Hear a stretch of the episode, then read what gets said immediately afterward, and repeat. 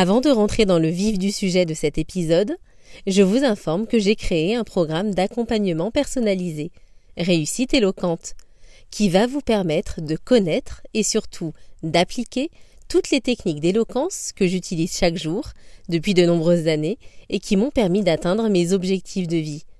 Ce programme comprend des vidéos en ligne et un accompagnement de deux heures, lors duquel je vais tout faire pour vous permettre à votre tour d'atteindre votre réussite. Pour en savoir plus, cliquez sur le lien dans la description.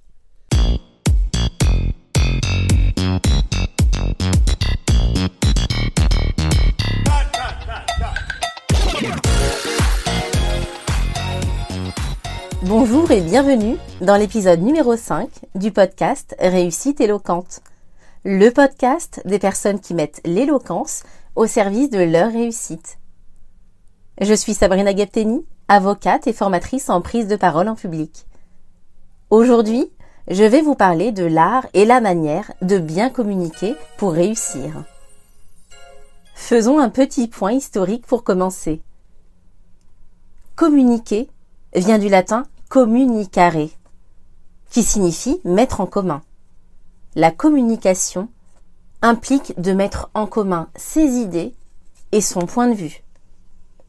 Avant même que vous preniez la parole, vous avez donc tout intérêt à vous rappeler cette définition et le fait que vous vous exprimez avant tout pour échanger avec votre public. C'est avant tout une relation humaine que vous créez. Cette relation humaine suppose qu'en tant qu'orateur, vous créez de la confiance.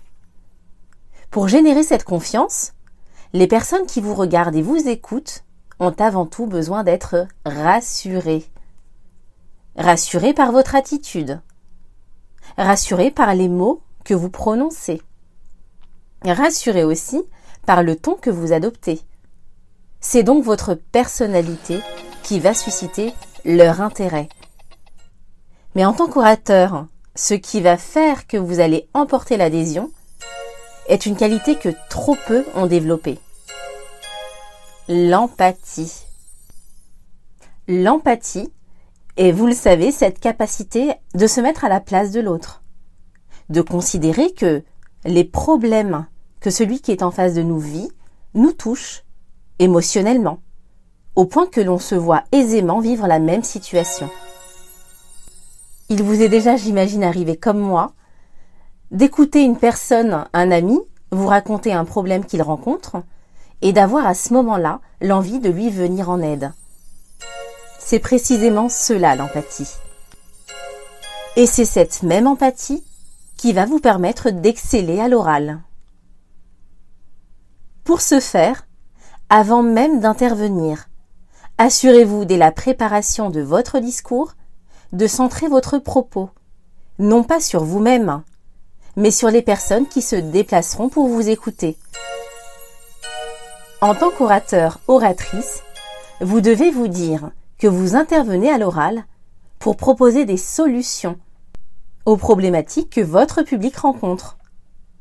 Prenons l'exemple d'un entrepreneur qui se trouve face à un public de personnes allant au travail en voiture et qui se plaint constamment de ne pas trouver de place de stationnement et donc de perdre un temps fou chaque matin pour aller travailler.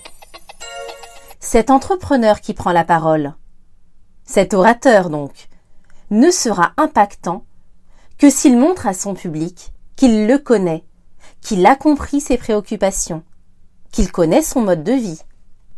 Ce n'est qu'à partir de là que l'entrepreneur pourra convaincre son public d'acheter son produit ou son service, qui correspond donc à leurs besoins. Prenons l'exemple d'une application permettant de savoir en temps réel lorsqu'une place de parking se libère. Ce produit, ce service, changera certainement la vie de millions de personnes. Vous l'aurez compris, c'est votre capacité à faire preuve d'empathie à l'égard de votre public qui va à coup sûr créer ce lien de confiance entre votre auditoire et vous-même. C'est aussi cette empathie qui va vous permettre d'atteindre l'objectif que vous vous étiez fixé en prenant la parole. Pour l'entrepreneur, il s'agit de générer des ventes. De nombreuses études scientifiques confirment que l'empathie est la compétence de leadership à développer pour exceller. Je vous invite donc à vous y essayer. Vous venez d'écouter l'épisode numéro 5 du podcast Réussite éloquente. Pour être sûr de ne pas manquer la sortie des prochains épisodes, abonnez-vous. Et retrouvez-moi sur Instagram sur le compte Réussite éloquente pour d'autres conseils oratoires. À bientôt!